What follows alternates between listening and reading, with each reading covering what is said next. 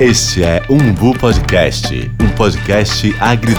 Que é isso? Umbu Podcast, sua resenha agridoce com Camila França e Mirth Santa Rosa. O universo da nossa cultura sem papas na línguas ou mitos. Aqui a gente faz de tudo, ou quase tudo, né, pai? Voltamos. Esse é um bom podcast diretamente do colégio. Qual colégio me toca? Colégio Estadual Pedro Paulo Marques e Marques, aqui em São Cristóvão. Eu quero começar desejando boa tarde pra galera. Boa tarde, pessoal. Adorei que eu não fiquei no vácuo. E como um programa especial, além da plateia, estamos interagindo e conversando com a professora de História, Lúcia Góes. Tudo bem, professora? Tudo bem, uma boa tarde a todos. Boa tarde a vocês, obrigada pelo convite. Sempre digo e repito que lugar do professor, de professora, é onde nós pudermos passar o conhecimento, a cultura, de uma forma bem profissional. Eu, Camila França, estou muito feliz com minha parceira do crime, Mitch Santa Rosa, de conseguir fazer um programa especial para uma plateia especial falando de um assunto icônico nesse ano, né? E a senhora vem abordando o bicentenário da independência do Brasil na sala de aula? De uma certa forma, sim. Tivemos este ano algumas intercorrências que não deu para fluir o assunto como gostaríamos. Comigo no departamento de História, na área de História de Ciências e Ciências Humanas, tenho mais ou menos uns 16 colegas e gostaríamos de ter aprofundado mais o assunto. Nesse segundo semestre, após o momento festivo e festeiro, vamos então é, implementar em sala de aula de uma forma mais didática, de uma forma muito mais crítica. De uma certa forma, essas intercorrências até colaboraram para que os estudantes vissem a força do 2 de julho, vissem a força das celebrações de 200 anos e dizer assim: não, olha, isso é importante, para tudo aí, porque as pessoas estão abordando. Vamos saber por que esse assunto não foi abordado em classe durante anos e anos. E se foi, e foi, nós apelamos para um currículo oculto, para um currículo clandestino, vamos dizer assim, pongado em outros ensinamentos, no ensino muito eurocentrado. O professor não faz o que quer dentro da sala de aula, ele faz o possível. Nós temos direção, nós temos uma grade, que o nome é bem próprio, curricular, um planejamento pré-meditado, chegado de cima para baixo e nós temos que cumpri-los. Agora, sempre com muita habilidade, responsabilidade e cautela, nós procuramos abordar os assuntos extras. E esse é um assunto que deveria estar na centralidade do ensino e não está. Agora, antes que a gente siga avançando, eu esqueci de fazer uma pergunta importante, né? Pedir para a senhora se apresentar para quem está ouvindo o programa. Sim, eu sou professora Lúcia Góes, sou professora de História. Trabalho no chão da sala de aula há mais de 30, 40 anos. Escola pública, escola particular, universidades e faculdades. Professora, a senhora nos trouxe a questão do currículo que muitas vezes é eurocentrado. Então, a partir desse lugar de descolonizar a história, quais são os seus maiores desafios na sala de aula? É, são enormes, né? O maior desafio é o tempo que é trabalhado. Gostaria de chamar muita atenção ao novo ensino médio que nos permite duas aulas no terceiro ano e uma aula apenas no primeiro e segundo ano. Então, fazer, fazer isso é realmente um desafio. É desafiador. É desafiador também trazer o ponto para os alunos hoje que no momento que você ensina a história, você também está ensinando outras matérias. Pode não parecer, né? Mas é, é um ensino que quando a gente está, né? Pelo menos eu lembro de quando eu estava estudando, que tinham temas de história que faziam uma, uma ligação muito grande com literatura que eu gostava. E aí você às vezes não percebia o que era história, o que era literatura, e sim que você estava adquirindo um conhecimento. Então esse adquirir o conhecimento em tempos tão difíceis às vezes para é, ter a atenção dos alunos dentro da sala de aula por causa dessa, dessa questão mesmo, né? Do TikTok, do Instagram, né? Tudo é muito rápido. Então, a partir desse desafio, ensinar história, que precisa às vezes de uma concentração maior, como é que a senhora faz hoje na sala de aula? O uso é aí que reside o cerne da profissão. Ensinar história não é, é mostrar. Ensinar história tem ensinar de uma forma geral. Existe. Uma aula tem início, meio e fim.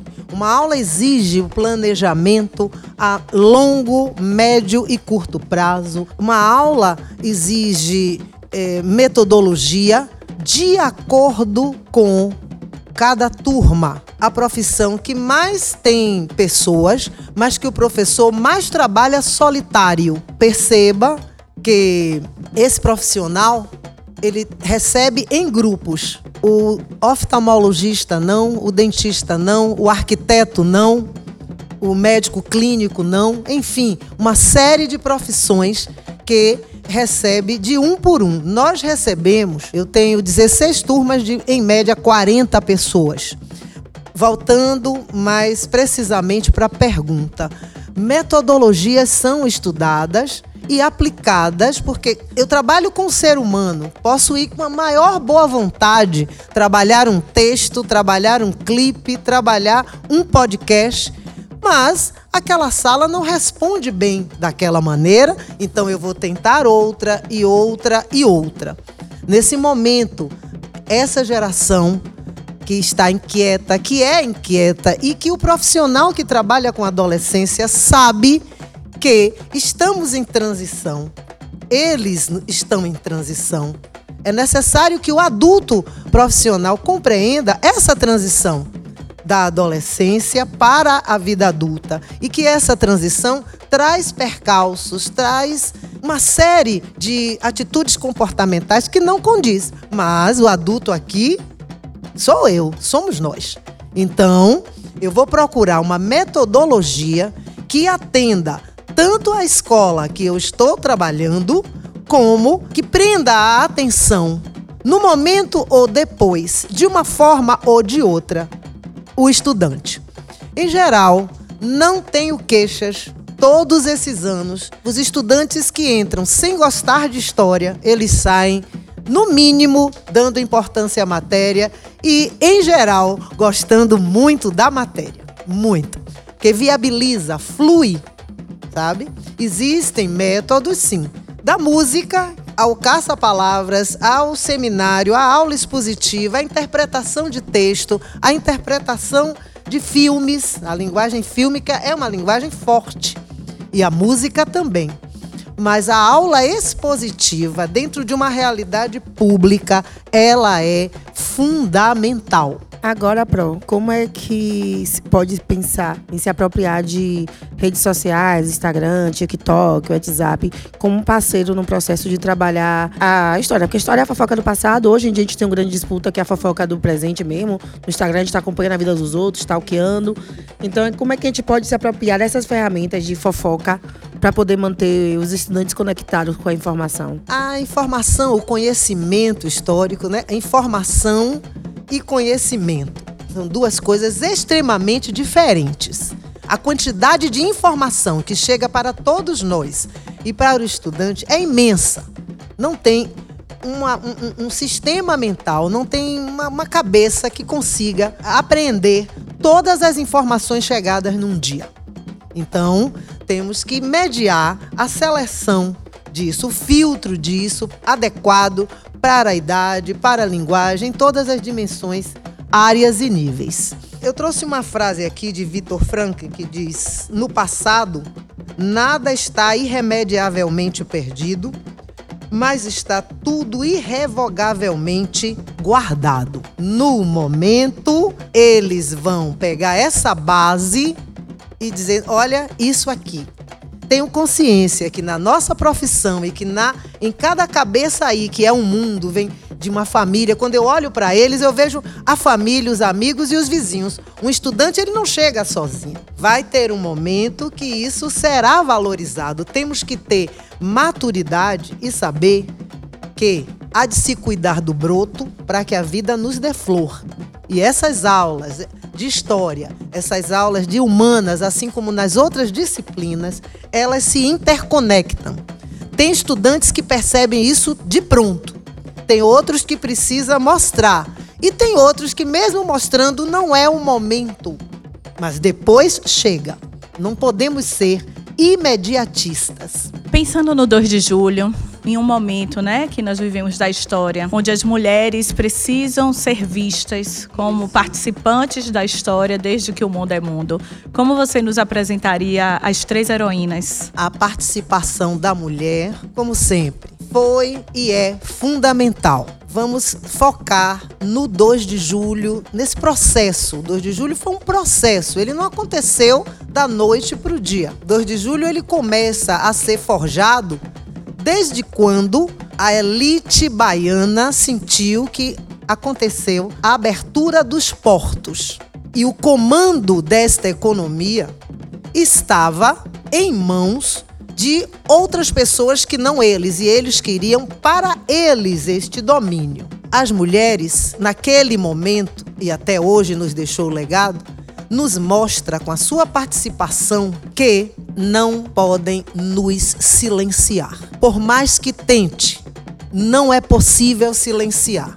O silêncio, ele foi e é paulatinamente, gradativamente planejado esse planejamento vem porque ninguém silencia o outro por nada.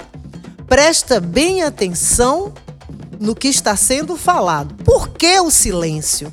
Porque se a história não é feita de perguntas, a história não anda.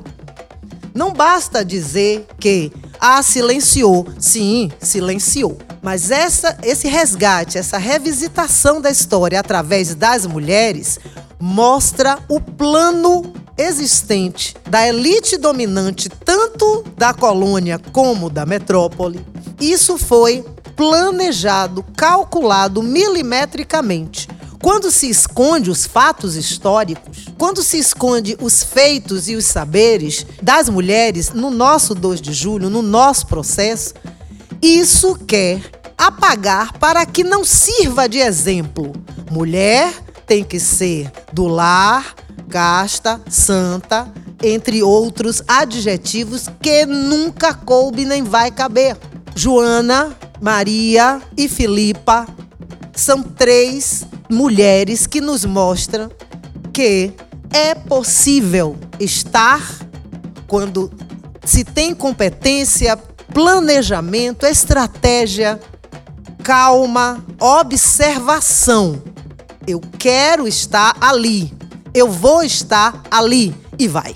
Para chegar à abadesa dentro de um convento, é necessário trilhar um caminho. É necessário muita política, né? Com certeza. Para driblar e conviver num exército com homens, é necessário coragem, habilidade, resiliência e planejamento. Sempre falo isso e não é aqui que eu vou ocultar. Uma mulher daquela idade ela é ocupada três, quatro dias ao mês por suas regras, por dores, não é? Caminhar assim, escondido num primeiro momento e em seguida ser reconhecida. Ela é uma mulher, porque em algum momento eles iam ver isso ao banho. Como é que essa mulher tomava banho junto com os outros soldados? Por mais que ela se distanciasse, não é? Como é que ela trocava de roupa e dizia, poxa, não tinha nem com quem trocar. Ela viveu num mundo essencialmente masculino.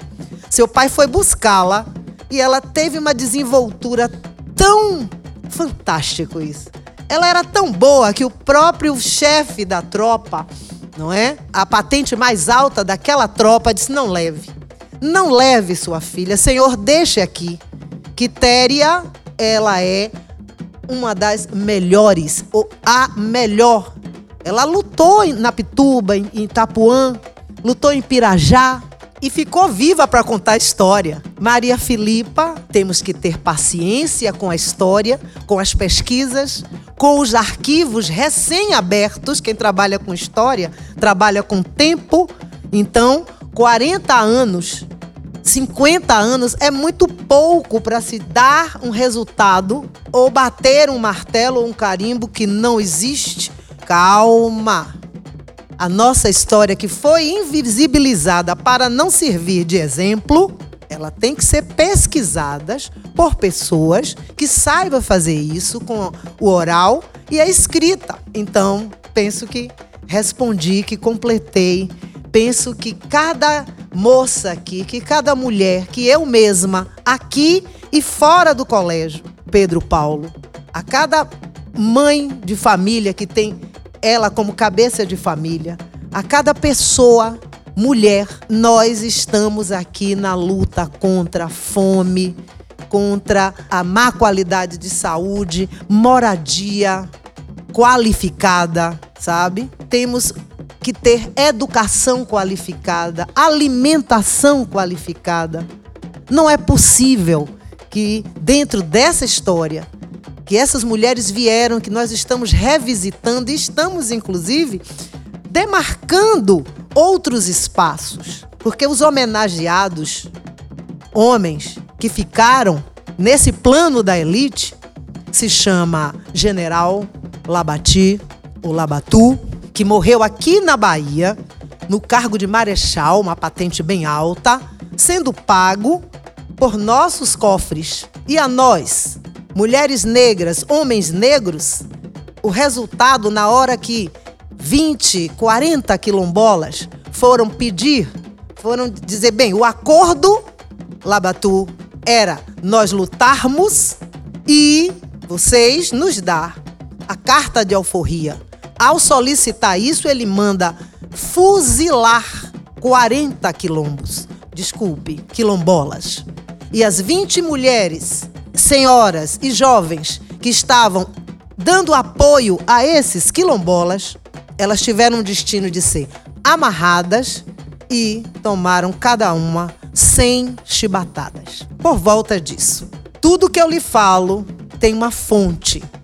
O professor de história precisa se basear na fonte e não no achismo, que estará à sua disposição e à disposição dos estudantes, como sempre deixo. Olha, a fonte é isso aqui, é essa aqui. Essa aula me foi dada, essa experiência me foi passada por Zulu, por professor Ubiratã de Castro, Bira Gordo, todo o meu carinho e respeito, por Silvani, uma série de pessoas, professor Clício, da UFBA, uma série de pessoas e cursos que nós vamos tomando, que nós vamos nos aperfeiçoando para nos inteirarmos da coisa. Não é possível que esse estudante aprenda história como eu aprendi. Como vocês, de uma certa forma, seus pais, seus avós. Era proibido falar só outro momento. Por quê, Pro? Em outro momento para a gente não sair aqui do foco. Mas é importante que a gente saiba que para silenciar um, se levantaram dois, no mínimo. Tem Lord Crocanix, Lord significa senhor, e General Labati. Agora, professora, a senhora trouxe alguns aspectos que a gente, ao longo da temporada, vem abordando por diferentes programas, né? E aí, um deles que a senhora falou é sobre participação feminina, que a gente teve a professora Bárbara Carini, que nas redes sociais é conhecida como a intelectual diferentona, que fala a participação de mulheres e trouxe coisas que eu ainda não tinha abordado. Primeiro que a função de Joana Angélica enquanto madre superior era de verdade proteger o convento e que ela tinha uma obrigação naquele contexto social de tentar retardar um pouco mais a invasão das tropas pelo compromisso que ela fez com a sociedade e com Deus. A segunda coisa é que Maria Filipa, que ainda que não tivesse sido o nome Maria Filipa, que hoje já foi comprovado que existe, não estava só. Ela estava acompanhada de um grupo de mulheres que resistiram ali e teve sua história negada por ser um grupo de mulheres negras. E a gente sabe qual o lugar da mulher negra historicamente priorizado nos livros didáticos e no protagonismo da sociedade. Então a gente pode estar falando de uma coisa que aconteceu há 200 anos, mas se hoje a gente for pegar um acontecimento, talvez caísse no mesmo lugar do esquecimento. E a terceira coisa mais importante foi de Maria Quitéria, uma mulher que se travestiu e incorporou funções de homem que talvez já tinham fenótipos e a gente nunca tinha imaginado que talvez seja a primeira narrativa de uma mulher trans no exército brasileiro. E vem Maria Quitéria pautando isso e hoje em dia falado de forma mais tranquilo, mas que durante muito tempo a história não priorizou. Clício, que a senhora falou, também foi um entrevistado da gente, e uma coisa que ele trouxe é que esses movimentos ainda existem. As mulheres trans ainda estão, hoje em dia, pautando seus espaços no lugares do Exército, da Força Armada, no mercado de trabalho, e que Maria Quitéria tenha sido vanguardistas, mas que a luta continua. As mulheres negras estão calçando seus lugares de protagonismo onde a história está sendo construída, e que o 2 de julho abriga tudo isso. É ali que a gente tem a Marcha das Vadias, é ali que a gente tem o movimento sindical, é ali que a gente tem o samba de caboclo falando da liberdade religiosa religiosa. Então, 2 de julho continua abrigando todas as reformas de forma contemporânea e renovada, porque o dinamismo faz parte da festa, como também faz parte da história. A história se reinventa. E aí eu trago o nosso ponto de conforto, que a gente vem falando quanto a cultura é transformadora, né? Então, a cultura não é didática, às vezes o que a gente aprende não vem do, da escrita e do livro, vem da oralidade, vem da música, vem do grafite, vem do slam, vem do skate, vem de uma ginga de capoeira e através da cultura legal legado daquilo que foi feito há 200 anos. Hoje a gente pode passar por filho e para tudo mais. Eu, nos meus estudos, estou tentando incorporar cada vez mais a importância do meio digital. Porque não dá pra gente ficar brigando com uma coisa que tem aí. Que o que a gente não consegue dialogar com o menino, vem um vídeo de TikTok com duas dancinhas, vai lá e explica. Mas também é uma forma de se passar a história. E aí, sobre o que a gente estava falando antes, nesse diferente movimento, Clis falou sobre isso, né?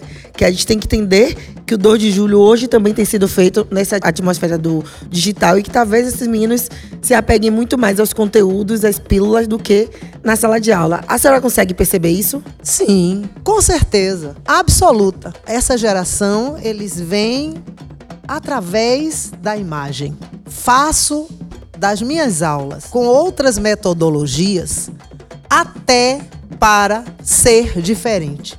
Mas com certeza absoluta a imagem, o movimento, a explicação, o entendimento está muito, é intrínseco, é muito mais, mais, não é que seja fácil, mas se torna mais didático, mais rápido até. Não tenho palavras para lhe falar. Essa geração, junto com os professores, nós estamos num momento transitório no qual a tecnologia e o papel dentro de uma escola pública eles vão em paralelo. Eles estão em paralelo. Mas tudo é muito importante. O 2 de julho, vamos ver o que é que essa geração vai fazer com esse conhecimento e com essas informações. Porque há muito o que fazer. Você citou aí umas três, quatro pesquisas. E agora que nós podemos pesquisar, a partir do momento em que o sistema político permite a pesquisa, é necessário que se aproveite isso. Nem sempre foi assim. E que se permite falar. Não é mais só colocar um trabalho de TCC na estante ou uma pesquisa na estante. Fale. Então, troque. Seja humilde para fazer a troca. A importância dessa freira também vem atestar o grande feminicídio que infelizmente evoluiu muito hoje.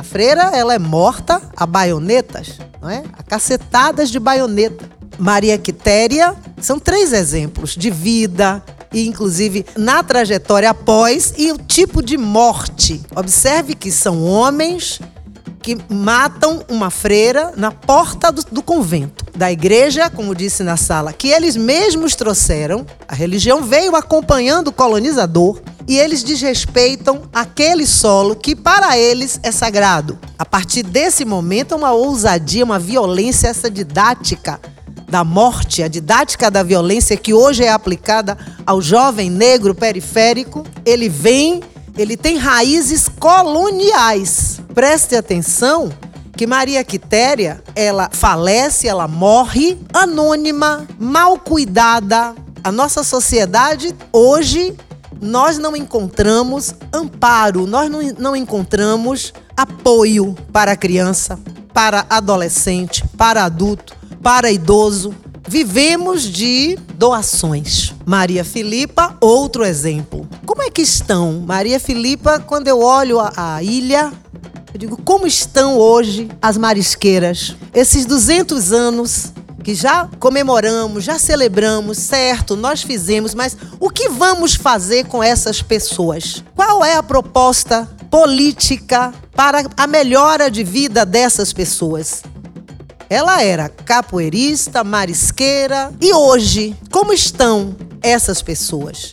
Como estão as pessoas que moram nos bairros que o carro da cabocla passa? Como está a qualidade de vida? Como vão as pessoas dos municípios? Qual é o IDH dos municípios do nosso recôncavo? É muito bonito fazer a festa. Eu gosto muito dessa festa, porque é uma festa extremamente popular. Agora, isso não me fecha a visão de como estão essas pessoas. Elas recebem realmente os direitos humanos? A Constituição está sendo cumprida? Aí a gente volta lá para trás. Essa independência foi para quê? Para quem? A serviço de quem? A história ela se move por perguntas, não é? Ensinar história, nós temos geralmente duas maneiras. Uma é aquela história enjoada de data, nome, fato, sequencial e linear. Essa nós não fazemos. E vocês sabem disso. Alguns aqui são estudantes comigo desde o primeiro ano, já estão no terceiro. E a outra é interpretando os fatos dentro do contexto. Agora, é um desafio ou não fazer? Como é que eu explico isso em 40, 50 minutos, uma vez na semana? Complicado, mas é possível. Eu vou explicar. Professora, você nos explicou bem didaticamente, né, o porquê que a gente deve festejar as heroínas da independência, mas também o quanto é necessário nós compreendermos que essas mulheres morreram dentro de um anonimato. E que ainda hoje, quando vamos aos livros de histórias ou aos livros das grandes biografias que contam a história da humanidade, poucos são os nomes dessas mulheres. Então, eu acho que a questão da história crítica passa por isso, né? Pela celebração do dia, porque é importante nós celebrarmos, porque é importante nós lembrarmos, sim, que a independência não foi apenas um ato às margens do rio Ipiranga, como muitos de nós aprendemos, como eu aprendi. E só depois foi que eu fui perceber, e sim que essa independência aconteceu com luta, sim, e luta armada. E essa independência, a verdadeira independência, ocorre na Bahia, mas ela também não é completa. Por que, que ela não é completa? Nos explique aí. Com certeza, ela não é completa exatamente porque não aboliu todos os países que se libertaram das suas colônias imediatamente aboliu, tirou a escravidão do meio, né, do seu sistema. Essa festa do 2 de julho, este momento 2 de julho, essa independência não tornou independente a Frente Popular que sem ela não aconteceria. Hã? Então, ela está incompleta porque não deu a liberdade a quem deveria. Deu continuidade de poder às pessoas que ali estavam. Então, se ficamos independentes e a economia ficou igual, a escravidão não foi eliminada. Os direitos civis e humanos não foram implementados. E ficamos independentes de quê? Quem ficou? Repetindo, se na hora que os escravizados foram reivindicar a sua recompensa, foram fuzilados, fica difícil assim. A nossa independência está realmente incompleta. A nossa independência é um processo até hoje, né? É um processo constante e que é importante também a gente nunca perder isso de vista. Com certeza. E a vocês, vocês inclusive fazendo esse programa hoje, compartilhando conosco, é mais um passo do processo. E assim a história segue. Nós fazemos história. Somos nós. E no momento em que você reconhece e puxa e resgata mortes desse tipo, abandonos desse tipo, não é? Negligenciamento, silenciamento, o estudante ele vai pegar isso e trabalhar isso e reivindicar os seus direitos. Porque a transitoriedade humana, ela é breve, muito breve. Professora, mudando um pouquinho só o tema, o que é que você gosta no 2 de julho? Quando você vai ao 2 de julho? Sim, gosto muito do carro, dos índios, eu não tenho um gostar só. Os encourados. Encourados de Pedrão. Isso. Os índios são o caboclo e a cabocla. Aham.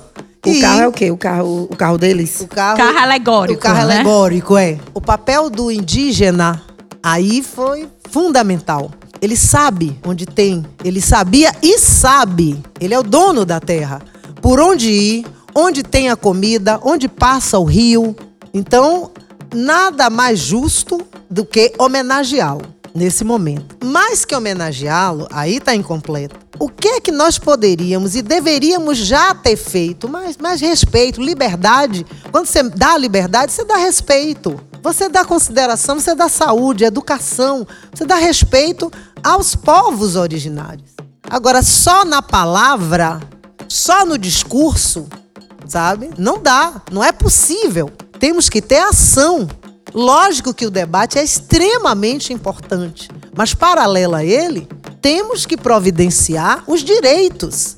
É muito bonito falar, é muito bom falar e é saudável e é necessário trazer a debate. Agora, onde estão as ações para a melhora disso? São 200 anos. Cadê? E dentro desses gostares do 2 de julho, é a partir das fanfarras que a gente consegue trazer um pouco mais os alunos para dentro das celebrações? Com certeza, a música, não só os estudantes, mas as pessoas, não é? A música, mais uma vez, em nossas vidas. Não tem aqui, neste auditório ou fora dele, quem não tenha uma música predileta, ou várias, uma só não, algumas, para fazer a sua musicografia, vamos dizer assim.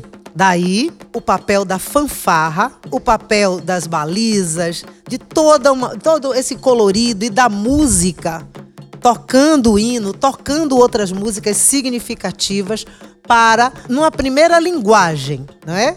Polifônica, vamos dizer assim, atrair o jovem, o estudante, para a celebração do 2 de julho. É, e aproveitar que a gente já falou então dos estudantes bastante, falou da fanfarra. Chegou a hora que Me Toca tava super animada, né? Ah, eu tô super animada porque nós temos convidados.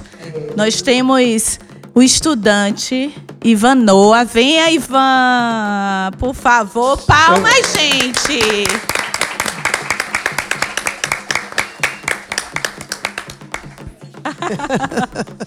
e nós temos o estudante deputado, porque ele já está fazendo política desde já. Palmas É Luiz para Henrique, deputado, Luiz gente! Henrique. Luiz Henrique. Luiz Henrique! É importante lembrar que eles estavam com medo de vir participar. Achando que a gente ia fazer sabatina. Mas aqui a gente não faz nada, meu filho. Aqui a gente. Eu já avisei logo, eu faltei nessa matéria. eu pulei, eu pulei Independência da Bahia na hora. E aí, Vanoa, tá de boa? Tô de boa, tô de boaça aqui. Perdeu o medo? O receio? Eu, é, pela, pela minha mão aqui que tá tremendo aqui, acho que não. Não? Não. Ave Maria, mas se você vai no 2 de julho, se você vai lá, toca na fanfarra, me conte aí, é, tá é- é o diferente? seguinte, é diferente estar no meio de 300 pessoas, Hã? ninguém tá vendo você, você tá lá no meio. Quem lhe disse que a gente não tá te vendo? Sei lá, tá todo mundo vestido igual, a Ah, única coisa diferença é, é o tamanho. Você vê um pequenininho ali, sou eu. Sou eu. Então, a gente já tem como te achar, tá vendo? Lógico, eu fico lá no meio dos meninos lá. E você, deputado, gosta do 2 de julho? Já foi alguma vez? Rapaz, tive minha experiência esse ano, né? Que foi a minha primeira vez. Cheguei lá e disse assim, rapaz, eu perdi os anos tudo, eu não deixei de vir. Porque eu achava que era uma coisa ruim. Quando eu cheguei aqui, eu disse, gente. Não é, minha? Coisa Aí eu boa, amei. né? Eu amei a fanfarra e eu lá descendo aquela ladeira dançando. Meu Deus do céu, uma, uma estrela brilhando naquela ladeira, eu descendo, ó, sambando. Mas eu gostei. Eu também adoro ir pro samba. Ela também. Minha filha é massa, viu? A gente vai, a gente grita. Eu gosto do samba, mas o que eu gosto mesmo é a tia do isopor. Chego lá, minha filha, encontro Menina, eu uma. já disse que Pra eles comprar são água e menores de- refrigerante, pra comprar comprando água e água e refrigerante. É, a única coisa ruim é que tudo é caro, né? É, também Refrigerante, quatro conto. Também tô achando. Em garrafa, não é nem latinha. Latinha é, é- deve ser um 10 conto. Mas me diga assim, quando vocês vão pro 2 de julho, a fanfarra, o que é que você gosta na fanfarra? Na fanfarra, eu gosto de. Olha, acordar cedo. Ô, meu pai, 5 horas da manhã, tem que estar de pé. 5 da manhã pra se arrumar às 6, pra passar de novo o, o exercício tudo às 7, pra poder subir no buzu às 8. Pra chegar lá às 9, pra ficar meia hora lá, de 10 horas até meio-dia. De meio-dia, descansar, né? Tomar uma água, não morrer no meio do caminho. Não bebe muita água, só bebe um pouquinho pra encher a boca de água. Porque se você tomar muita água, irmão, se você quiser desmaiar do meu percurso, tá aí a dica. Porque Porque são duas horas, são duas horas rodando o mesmo quarteirão. Mas todo mundo te bate palmas pra vocês. Todo mundo bate palma, tem até os malucos que entram no meio da banda e fica dançando assim, ó. Ui, que delícia! Mas essa é a beleza da festa popular. Todo mundo pode ir. É, Com quantos anos você entrou? por incrível que pareça, antes mesmo dessa escola for fundada, eu entrei com os 11 anos de idade. Eu não tocava absolutamente nada. Eu só ficava machando que nem um condenado, segurando um pau de ferro lá ele. Gente, essa parte corta, viu? Lembrando. lembrando, lembrando, lembrando. Qual é o instrumento que você toca? Atualmente eu toco trompete, mas eu também já toquei meia-lua e prato. E você, deputado? Me conte aí como é. Você participa da fanfarra? Participo. Participa Não da a do colégio, né? Porém, de Certo. outro colégio que já vem há anos que você já tava, certo. E você faz o que na fanfarra? Rapaz, eu comecei, eu era tocando bumbo na percussão e aquele braço batendo pra lá e pra cá, naquele instrumento grande, minhas costas doendo. Até um dia desse eu tava tocando isso, aí eu comecei a trocar prato. Fui pro prato, nunca toquei no prato, chegou minha apresentação no bairro da Paz. Aí disseram assim: hoje você toca o prato, porque uma colega da banda pegou o prato e cortou um, o negócio que segurava o prato, porque ela tinha rinca com a outra. E esse prato da colega eu que tive que tocar. Mas graças a Deus o percurso to todo, o prato não quebrou e eu lá na minha paz, ó. Você começou quantos anos? Eu tinha oito anos já. Ah, Oito oito anos eu anos. tinha entrado na fanfarra. E agora? Participava do grupo de dança e tal, e aí eu acabei entrando. Aí hoje, já 17, né? Tem muitos anos aí. Você ainda toca na fanfarra? Ainda toco. Porém, agora deu uma pausa porque eu tô estudando, né? Deixa eu perguntar uma coisa. Já que vocês gostam do 2 de julho, cada um do seu jeito, como é que vocês veem o 2 de julho pra vocês? O que significa ir ao 2 de julho? Eu gosto da festa, ela é muito incrível, muito animada. Tanto que é um desfile de rua. O desfile de rua sempre é animado. Nunca fui pro desfile de rua que não seja animado. É o 2 de julho. Pra mim, além de ser uma libertação pra nossa Bahia, porque querendo ou não, a gente estava sendo colonizado, também é uma homenagem àqueles que deram até as próprias vidas pra gente poder ter essa libertação. E pra você, Luiz Henrique? Eu acho que, tipo assim, é como ela já tinha falado. Eu acho que além do, da questão do libertados, né? Entra uma questão de, tipo assim, homenagem, entra assim. Mas o que mais entra é aquela coisa, tipo assim. Você chega ali no 2 de julho, você pisa, você vê a aeronáutica fazendo manobras com seus aviões. Você vê pessoas realmente ali sem ganhar nada, mas que com o intuito, né, de uma mudança, é, comemorando aquele momento de que a gente venceu, de que nós vencemos, né? de que dali a gente pode, tipo assim, a gente relembra o que aconteceu, o que nós passamos e dali a gente já vai incluindo outras coisas para que a gente não continue alienado a qualquer outro pensamento ou qualquer outra atitude que volte, é, que, que traga a gente ao que passou. Meninos, obrigada por vocês terem vindo aqui participar do Umbo Podcast. Que vocês continuem gostando, gostando de história, gostando de fanfarra, continuem indo pro 2 de julho. Com certeza. Com nossa professora maravilhosa, Lúcia Góes, não tem como a gente não gostar, né? Não tem como. Professora, obrigada. Obrigada por nos receber aqui na escola, por nos acolher. Saiba que o Umbu tá aqui sempre que precisar. Pode nos chamar, que a gente vem, a gente conversa, a gente dá risada. Acreditamos muito nessa forma de ensinar a história para formar a cidadania, né? A cidadania plena de nós brasileiros. Nós é que estamos muito agradecidos, porque não podemos encerrar o colégio entre muros. E quando vocês abrem e pede a voz do professor, do estudante, isso é uma troca muito boa e derruba esse muro, não é? Entre o que é feito no colégio e o que se passa fora. É muito importante. Lhe digo, muito emocionada mesmo de fazer essa extra classe, não é? É muito bom. Isso que isso se repita com outros colegas, comigo mesma, com os estudantes e vamos vamos seguindo. Muito orgulhosa de vocês. Ah, Muito. obrigada, professora Lúcia. Obrigada, meninas. Espero que vocês gostem de ter participado. Eu sei que no primeiro passo é sempre um pouco do desconforto, mas a ideia é que a gente consiga sempre oportunizar para os estudantes também, porque o discurso tem que vir acompanhado da prática. Então, espero que a gente possa se reencontrar, que seja no 2 de julho, que seja atrás do samba, que seja algum momento festivo, porque a rua é nosso lugar e lá a gente se encontra. Certinho, muito obrigado a vocês. E é isso, gente. Fique com esse podcast maravilhoso, né? Como dizem, né? A festa é nossa e nós fizemos a festa.